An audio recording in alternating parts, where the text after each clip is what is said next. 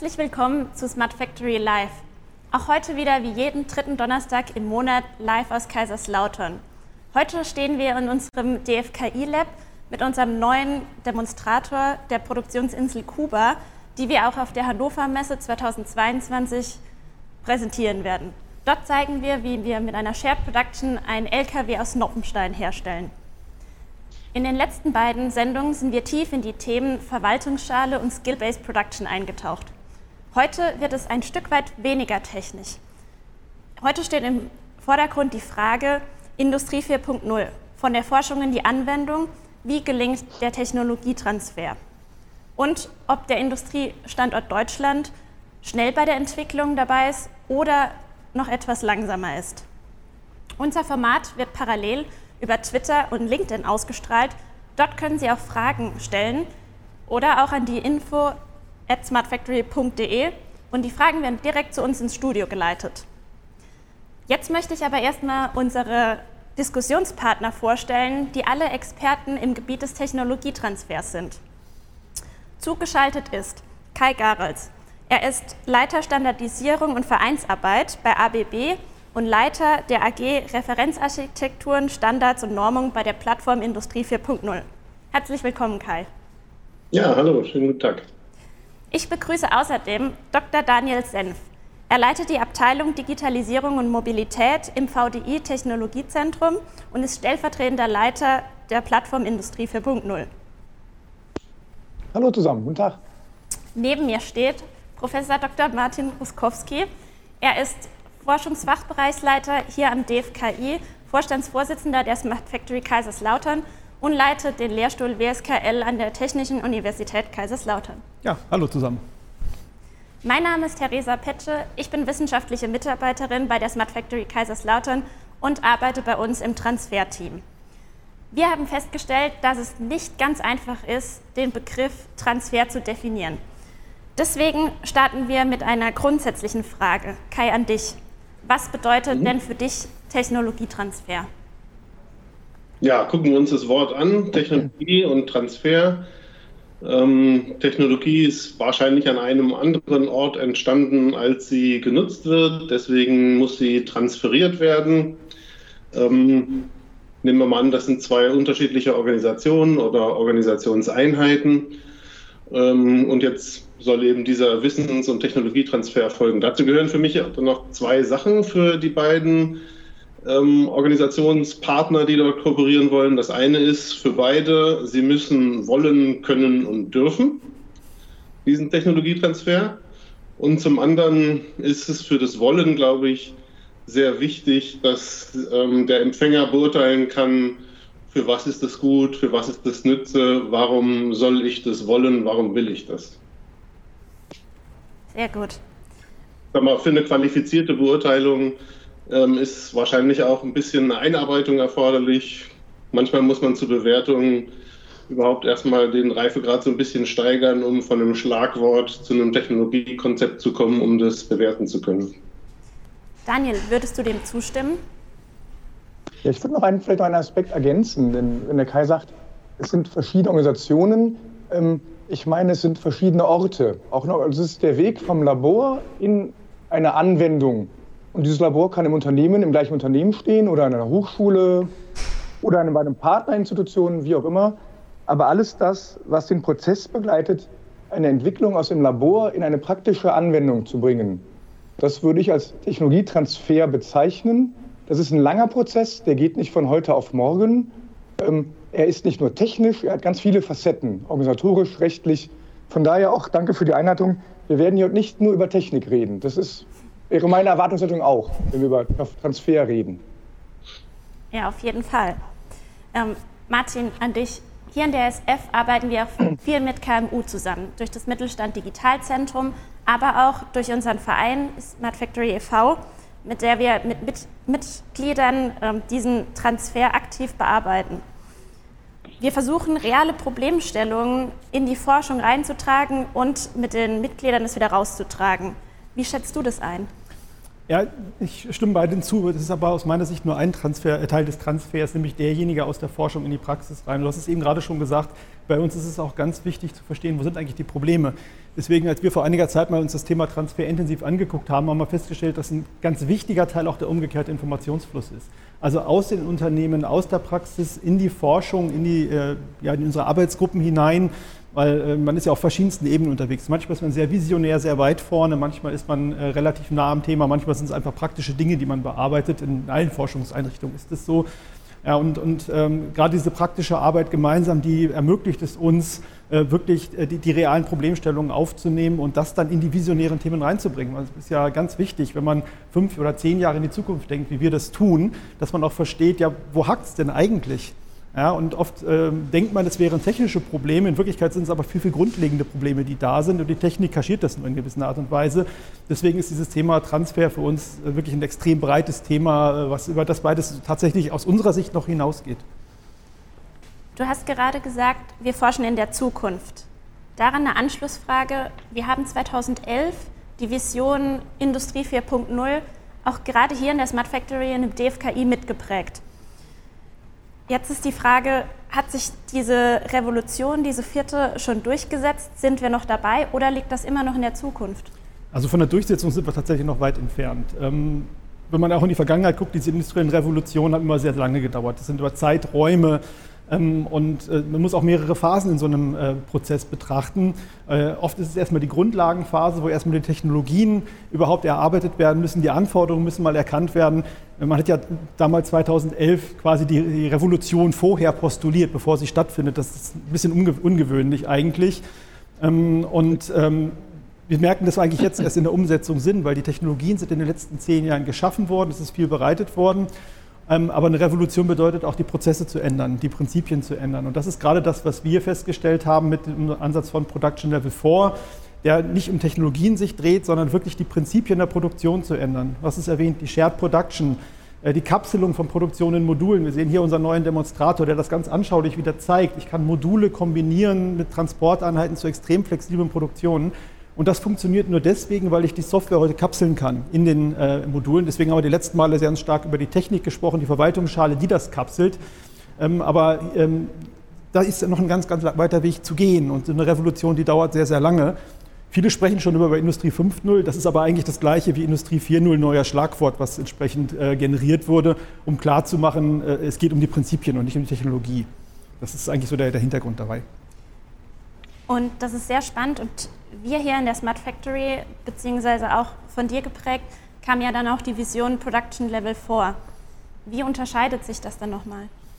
Naja, Production Level 4 ist so dieses Ziel, wie sieht eigentlich die Produktion aus? Ähm, wir hatten das ja so ein bisschen aus dem autonomen Fahren abgeleitet, wo äh, die Vision nur von Level 5 das Auto ohne Lenkrad ist und wir haben gesagt, das wollen wir nicht. Die menschenleere Fabrik ist nicht das Ziel, weil Menschen können viele Dinge deutlich besser als Maschinen. Aber leider beschäftigen wir heute mit Menschen mit Dingen, vor allem in den Prozessen, in den Abläufen, in der Arbeitsvorbereitung, in der Planung, ja, die eigentlich Maschinen besser können, die Computer besser könnten. Und dort verbrennen wir viel Arbeitszeit. Und damit äh, produzieren wir auch hohe Produktionskosten in Deutschland, die gar nicht nötig sind. Und das adressieren wir. Und dafür steht Production Level 4, während der Begriff Industrie 4.0 viel, viel weiter geht und, und Technologien und Zeitalter eigentlich betrifft und ja, leider auch missbraucht wurde und beliebig wurde dadurch. Äh, wir wollten es wieder konkretisieren. Sehr spannend. Daniel, wie unterstützt denn dann die Plattform Industrie 4.0, die du ja mitleitest, diesen Transferprozess? Ich glaube, der, der, Martin hat gerade etwas sehr Richtiges gesagt. Beim Transfer geht es darum, um Dinge zu entwickeln und zuzuhören, was der andere braucht. Und der andere, ich weiß immer nicht vorher, wer das ist. Das ist ein Prozess, der auf ganz vielen Wegen passiert, ähm, ganz viele verschlungene Fahrlinien auch wieder ähm, nimmt um diese Akteure, die man dort braucht, an einen Tisch gemeinsam zu bringen. Und ich glaube, der, der vornehmlichste Zweck der Plattform ist, den Raum dafür zu bieten, dass diese Akteure zusammenkommen können, sie einzuladen, diesen gemeinsamen Dialog zu führen. Das waren, das ist eine Entwicklung in den letzten Jahren, vor allem auch viele Technologen, die sich zunächst mal gemeinsam verständigt haben, worüber reden wir denn hier? Was ist das? Wie sich dieses Thema Industrie 4.0 anfühlt? Was heißt das technisch? Aber eben auch, welche anderen Fragestellungen sind damit verbunden. Das ist das Zusammenführen von Communities. Technikern, Standardisierern, Juristen, Betriebswirten, ähm, Business Developern, Arbeitnehmervertretern etc. Und diesen Raum hat die Plattform in der Vergangenheit geboten, um diese Konzepte mitzuentwickeln, ein, in einem offenen Dialog, wirklich Konsens getragen. Und wir werden diesen Raum weiterhin anbieten, um hier auch gerade in Richtung, wenn wir jetzt über Transfer nach vorne gucken, die Räume zu schaffen, um mit Anwendern den, den Dialog zu führen, um diese Technologien eben auch sinnhaft nutzen zu können. Vielleicht noch zwei Worte dazu. So, so Beispiele, die daraus entstanden sind, sind ja eben solche Dinge, die wir heute in diesen Runden alle gut kennen. Verwaltungsschale mit einem Arm am Markt, mit der, mit der IDTA, ähm, die solche Dinge am Markt betreibt.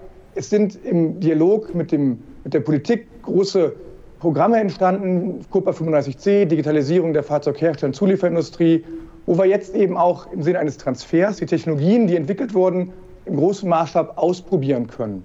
Dann wird es eben die Aufgabe sein, der Plattform, aber alle ihrer Partner, eben das, was man dort gelernt hat, eben wieder aufzunehmen und auch weiter zu skalieren, zu multiplizieren. Das ist so Aufgabe und Sinn und Zweck der Plattform als solche. Sehr interessant. Ähm, Kai, wie ist das als Industriekonzern bei ABB? Wie treibt ihr technische Innovation von innen heraus an? Ja, wir machen innen und außen. Also es ist nicht nur ein Innen. Im, im Innen haben wir zum einen natürlich die Geschäftseinheiten, die aus ihrer Perspektive auf Sortiment und Markt heraus Technologien vorantreiben, in den Produkten äh, verankern und dann auch in den Markt bringen.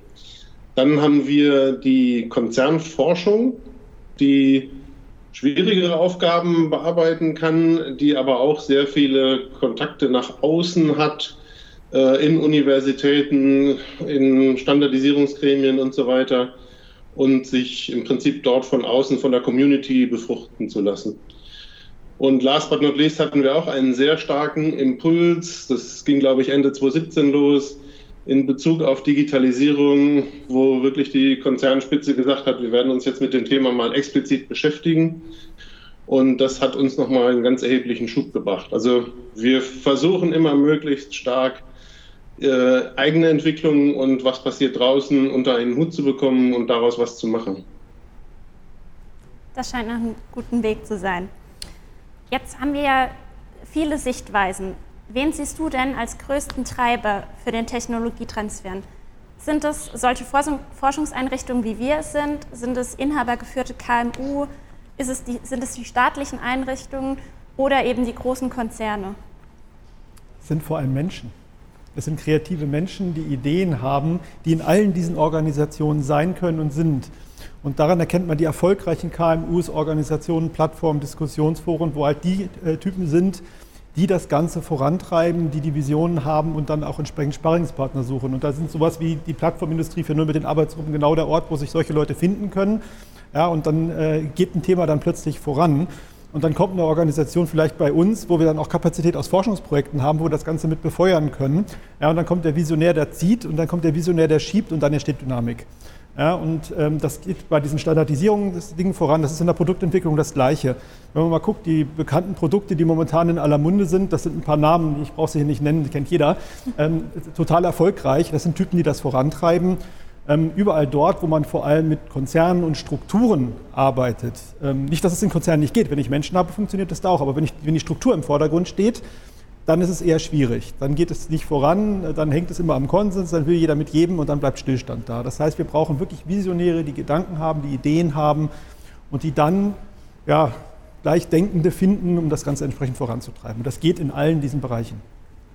Sehr spannend. Das heißt, ähm, der Faktor Mensch mit einem agilen Mindset treibt es immer noch voran. Wie seht ihr zwei das?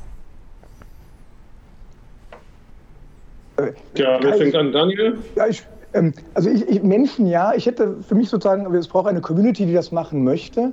Und Martin, wenn ich sage, wir brauchen den Visionär, ähm, wir brauchen auch dann die Leute, die zuhören wollen und die neugierig genug sind, auch mal zuzulassen, was der andere erzählt. Also die Neugierde auf das, was der andere sieht, welche Perspektiven er hat, welche Fragen er auch auf, aufbringt und ja, dann auch den Mut, das diese Perspektive zuzulassen und vielleicht auch den, den Willen, gemeinsam hier zu kooperieren. So dieses Grundmuster vom Anfang, Transfer, Dinge von A nach B zu bringen. Das braucht auch irgendwie die, die Neugierde, den Mut, das zuzulassen, dass der mir was vorstellt. Und dann muss ich auch zuhören, bereit sein zu reagieren, was der sagt. Und das ist in dem Sinne von die Frage unabhängig davon, welche Institution das ist, ob das ein großer, ein kleiner Konzern ist, ob das Inhaber geführt ist. Menschen kann ich mich schon sehr gut darauf einlassen, Martin, ja.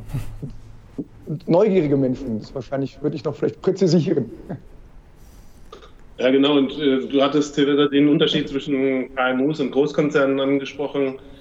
Äh, tatsächlich ist es so, dass ich bei inhabergeführten oder inhabernah geführten Unternehmen schon manchmal wahrgenommen habe, dass es dort jemanden der gibt, der dann sagt, ich will das jetzt so haben und lass es mal so machen, weil es uns neugierig macht.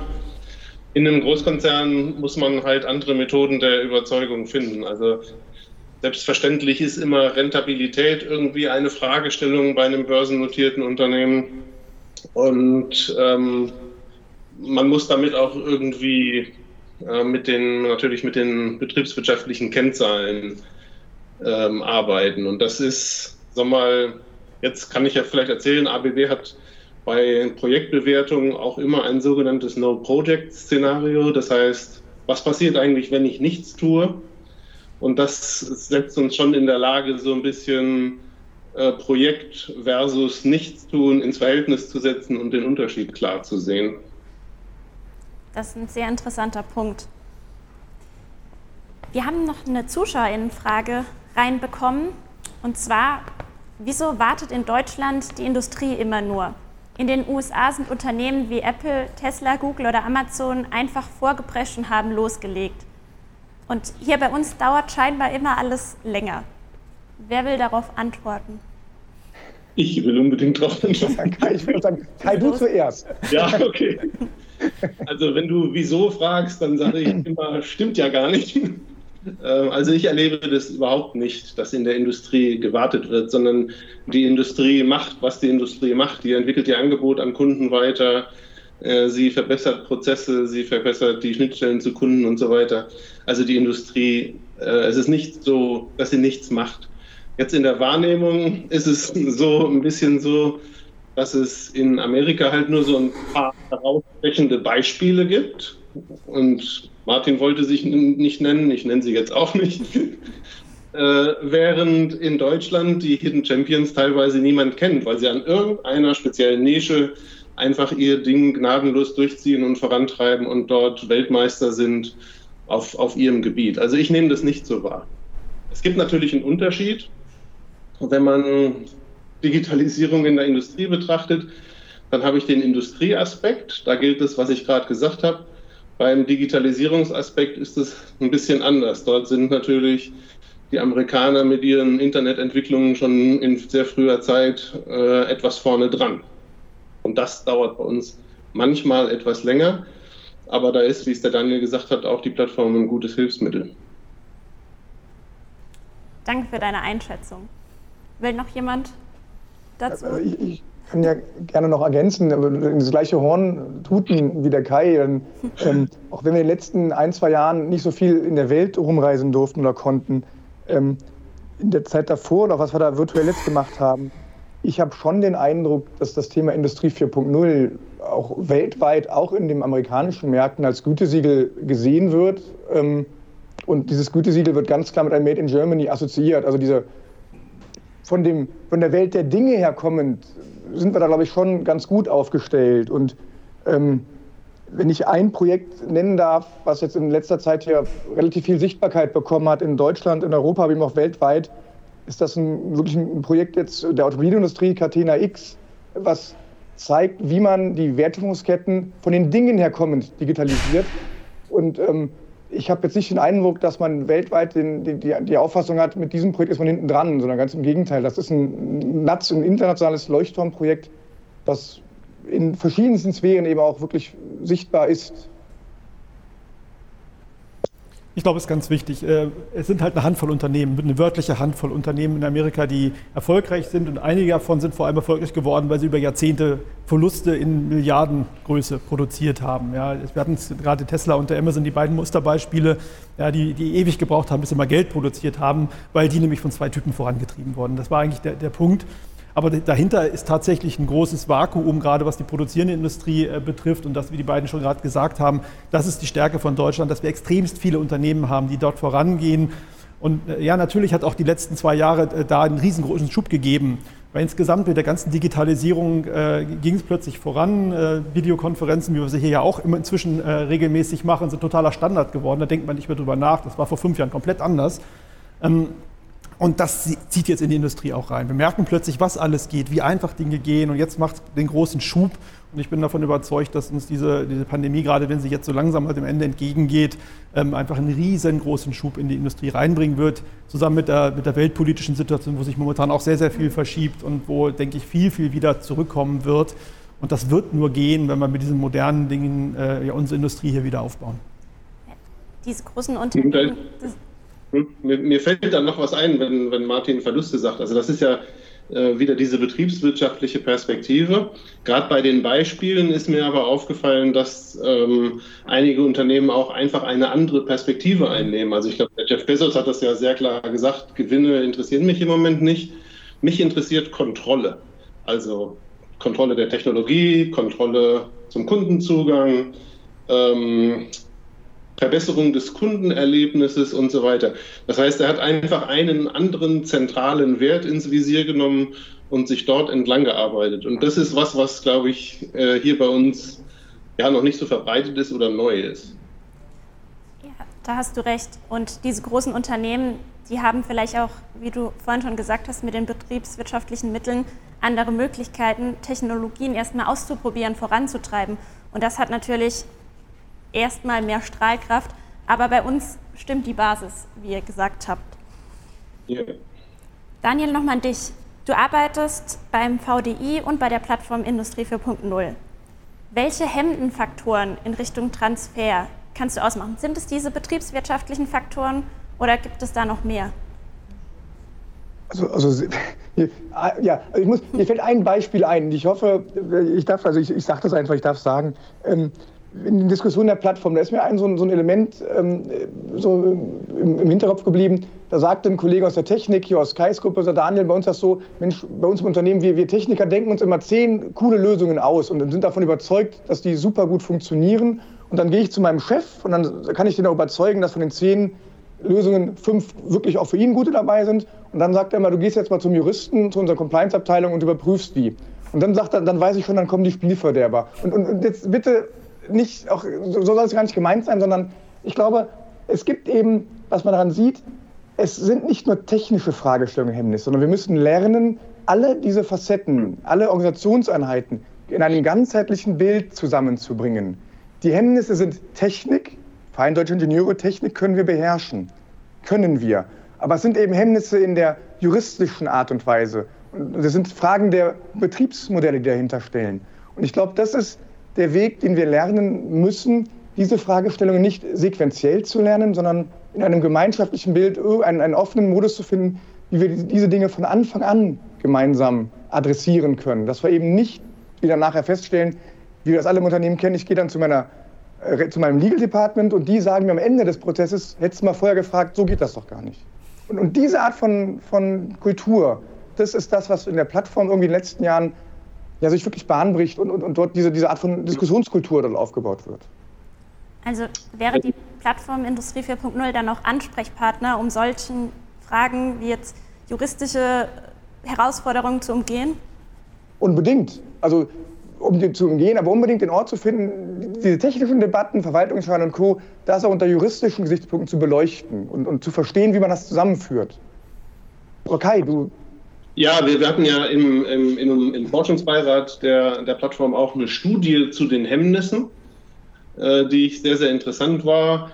Ähm, da waren so die drei wichtigsten für mich fehlender Startimpuls, mangelnde Strategiefähigkeit und Schwierigkeiten bei der internen Umsetzung. Mhm. Und äh, das fand ich doch sehr, sehr interessant, weil mangelnder Startimpuls kann man tatsächlich bei der Plattform sehr gut kriegen. Und jetzt auch in der IDTA sieht man, da sind plötzlich sehr, sehr viele Mitglieder aktiv, die sehen, was machen die anderen und dann geht's los. Dieses mangelnde Strategiefähigkeit, das reflektiert so ein bisschen für mich diese No-Project-Szenarien. Also die Unternehmen denken teilweise nicht drüber nach, was geschieht, wenn ich nichts tue. Und es werden Sachen geschehen. Und interne Umsetzungsschwierigkeiten, da kann man jetzt, sag mal, bestimmt sehr, sehr viel finden von Silo-Denken über mangelnde Fachkompetenz, auch schlicht und ergreifend Kapazität. Ein kleines Unternehmen hat eben keine Gruppe von Leuten, die sowas bearbeiten können. Da gibt es sicherlich ganz viele Faktoren. Aber da springen ja gerade wir ein, indem wir zeigen, wie die Produktion von morgen aussehen kann und was Unternehmen heute dann schon mitdenken sollen. Genau, das ist ja das, ist das Besondere an der Smart Factory Kaiserslautern, wo wir mit unseren Mitgliedern gemeinsam arbeiten, äh, fortwettbewerblich entsprechend solche Themen mal durchzudenken. Genau da, wo nämlich die Kapazität nicht im Unternehmen vorhanden ist. Da ist der Visionär, der hat eine Idee, ich würde gerne mal was ausprobieren, der kann es hier in unsere Arbeitsgruppen bringen, findet dann halt entsprechend auch Sparringspartner aus anderen Firmen und dann probiert man es entsprechend einfach mal aus. Das ist Thema wie zum Beispiel im Safety-Bereich, die Smart Safety, wo wir unterwegs sind und sagen, ja, wie muss dann eigentlich Sicherheitstechnik aussehen in der Zukunft? Die ist so ein bisschen wie das Legal äh, im, im, Entwicklungsprozess, wo hinterher dann kommt, nee, geht jetzt nicht. Genauso ist die Safety immer im Maschinenbau das Problem, ja, kann ich jetzt doch nicht modularisieren, weil die Safety macht eh wieder alles aus. Das muss mitgedacht werden. Das tun wir hier äh, oder im Bereich der Connectivity und jetzt ganz stark im Bereich des Edge Computings. Wie sieht denn eigentlich so eine Rechenstruktur der Zukunft aus? Ja, der Weg weg von der alten SPS hin zu moderner IT. Ja, wie bringe ich das denn jetzt in die Produktion? Kommen so Themen wie Containerisierung, ähm, die ganzen Schnittstellenthematiken, Deployment. Eigentlich will ich das irgendwo hinpacken, mir ist doch völlig egal, wo es läuft, Hauptsache es funktioniert. Und die Cloud muss entsprechend zusammenwachsen mit dem Shopfloor. Das sind so alles Themen, wo wir dann hier entsprechend mal ausprobieren und dann kann es in die Unternehmen mitgenommen werden und dann weiß man auch schon mal, was passiert oder, oder was funktioniert, wie es funktioniert. Und wenn es dann so um Themen geht, wie zum Beispiel in unserem Projekt SmartMax, was aus dem Gaia X-Kontext kommt, äh, bei Gaia X ist Legal auch mitgedacht das Thema äh, Data Privacy, äh, Verträge, das ist alles mit dabei. Und da denkt man halt von Anfang an. Viele sagen, naja, es geht ja gar nicht so richtig schnell vorwärts. Ja, genau, weil wir es richtig machen. Wir machen nicht eine schnelle Lösung, wie oft die Amerikaner, und dann komme ich hinterher und sage, ja, kann ich jetzt nicht einsetzen, toll. Ja, stehe ich wieder beim Faxgerät. Nee, ähm, wir denken es von vornherein mit und dann funktioniert es auch. Das ist so ein bisschen dieser Tesla-Amazon-Ansatz. Nee, wir machen mal die Vision und wir denken auf Zukunft. Und die Zukunft ist das Geld und nicht jetzt Geld verdienen, sondern wir wollen in 10, 20 Jahren Geld verdienen und stabil sein. Genau, Martin, aber genau mit, diesen, genau mit diesen Punkten, das waren die Worte von vorhin, ne? dieses in der Organisation Leute zusammenbringen, Unternehmen auch zu überzeugen und denen zuzuhören, also sie über diese Dinge zu überzeugen und ihre mhm. eigenen, die haben ja alle ihre eigenen Rahmenbedingungen und dieses Zusammenführen, das als organisatorische Aufgabe zu sehen, das ist, glaube ich, das, was wir am Ende des Tages unter Transfer verstehen sollten. Ja. Das ist ein sehr guter Punkt. Wir haben auch noch eine, Zuschauerinnenfrage reinbekommen. Und zwar, wenn ich übermorgen ernten will, muss ich heute Samen kaufen. Das hat die Automobilindustrie nicht gemacht und nun bekommt sie den Wandel auf die Elektromobilität nicht hin. Kai, vielleicht nochmal an dich. Was sagst du zu diesem Statement? Ja, genau. Die Fragen kommen alle zu mir. Also das ist wieder eine These, dass die Automobilindustrie die Elektromobilität nicht hinkriegt. Äh, die haben spät angefangen, glaube ich, weil sie die Tendenzen in der Außenwelt vielleicht anders eingeschätzt haben. Und dieses No-Project-Szenario, also ich mache mal weiter wie bisher, ich mache nichts, äh, dass sie das äh, unterschätzt haben. Aber mittlerweile nehme ich doch eine wirklich erfrischende Aufholjagd wahr. Und ähm, das geht ganz gut voran. da ist auch irgendwie noch ein Punkt zu beachten, dass sich verändert, was die Kunden wahrnehmen. Also zum Beispiel, ich habe jetzt ein Elektroauto aussuchen können. Ähm, ich musste nicht mehr konfigurieren. Ich hatte sechs Varianten, glaube ich. Ich war nach vier Minuten fertig. habe dann gesagt, Farbe ist mir auch egal, Hauptsache es ist im September da. Ähm, das war zum Beispiel für mich ein neues Erlebnis. Ich mag das Konfigurieren eigentlich nicht so. Oder man diskutiert in der Autoindustrie, das ist jetzt schon fast ein Running Gag, über Spaltmaße. Das interessiert mich aber als Autofahrer überhaupt nicht, sondern ich habe eher Spaß an dem großen Bedienpanel und wie funktionieren die Assistenz Assistenzsysteme und so weiter. Also ich nehme das nicht so wahr, dass man das nicht schaffen kann. Da ist ein erheblicher Wandel erforderlich, auch in den Kompetenzen, auch in dem Kontakt zum Kunden. Aber dass es nicht geschafft werden kann, glaube ich persönlich nicht. Vielleicht ist es auch ein Punkt für Transfer, das Verständnis den Kunden gegenüber auch nochmal deutlich ja. zu machen und wie, wie weit wir auch schon sind. Da würde mich jetzt interessieren, wie sieht es denn im Moment mit der Fähigkeit der Industrie aus, sich auf Veränderungen wirklich einzustellen? Thema Energiewende oder auch nachhaltige Produktionsnetzwerke. Ja, die, die bisherigen Produktionsstrukturen, das gilt weltweit, ähm, das ist nicht deutschlandspezifisch, die sind natürlich äh, ja, Hardware getrieben, die sind äh, von den klassischen Automatisierungssystemen getrieben. Ähm, wo ich häufig das Problem habe, ich habe halt fast die gesamte Funktionalität tief in der SPS vergraben und jetzt will ich was ändern, jetzt brauche ich wieder einen Experten, der das kann. Meistens ist es der Programmierer, der es mal gemacht hat weil das nämlich gar keine Softwareentwickler sind, sondern Elektrotechniker, die das gelernt haben auf der, auf der Berufsschule. Das ist kein Studium, das ist immer mal ganz wichtig zu wissen. Dieses Thema SPS-Programmierung, das lernt man tatsächlich von der Elektrokonstruktion her.